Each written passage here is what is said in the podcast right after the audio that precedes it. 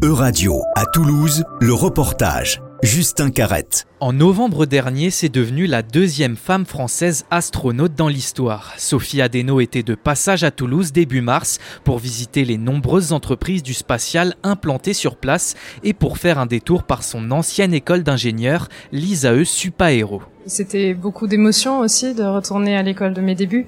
Euh, J'y retourne fréquemment euh, dans le cadre de mon, de mon engagement auprès de OSE, le programme d'ouverture sociale étudiante. Euh, mais à chaque fois, c'est tout autant d'émotions de voir les jeunes qui sont euh, très inspirés.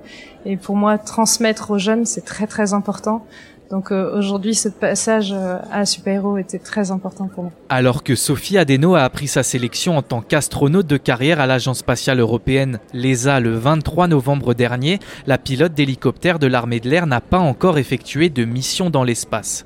Avant cela, tout un programme de préparation et de formation lui est réservé. Pour moi, en quoi ça va consister? Dans trois semaines, je vais, je vais reprendre les, les cours, retourner à, à l'école, mais bon, j'adore apprendre, donc ça, ça tombe bien.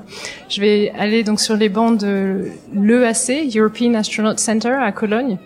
C'est l'école qui forme les astronautes européens.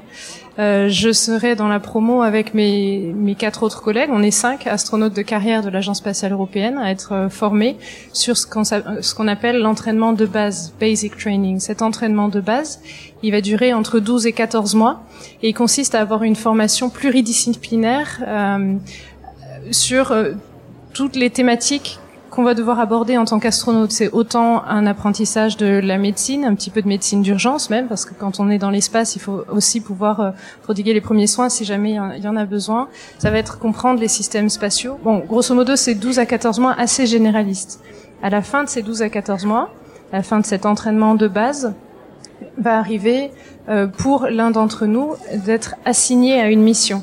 Et là va commencer le Mission Specific Training, l'entraînement spécifique à la mission, qui dure en général deux ans avant de pouvoir décoller. Décoller pour des missions qui s'annoncent tout aussi excitantes les unes que les autres, Didier Schmitt, directeur des vols habités de l'Agence spatiale européenne, le confirme. L'objectif pour l'ESA est d'effectuer le premier vol lunaire européen. On est en train de négocier avec la NASA le premier vol lunaire euh, européen.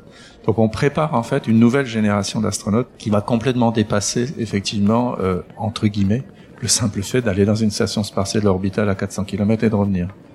Là, on va aller à 400 000 km et on va se poser sur, sur notre planète. Sophie Adeno pourrait faire partie de ces premiers astronautes européens à poser un pied sur la Lune, mais avant cela, une longue préparation l'attend pour devenir la deuxième Française à aller dans l'espace après Claudie Aigneret en 1996. Euradio vous a présenté En Région. Retrouvez les podcasts de la rédaction dès maintenant sur euradio.fr.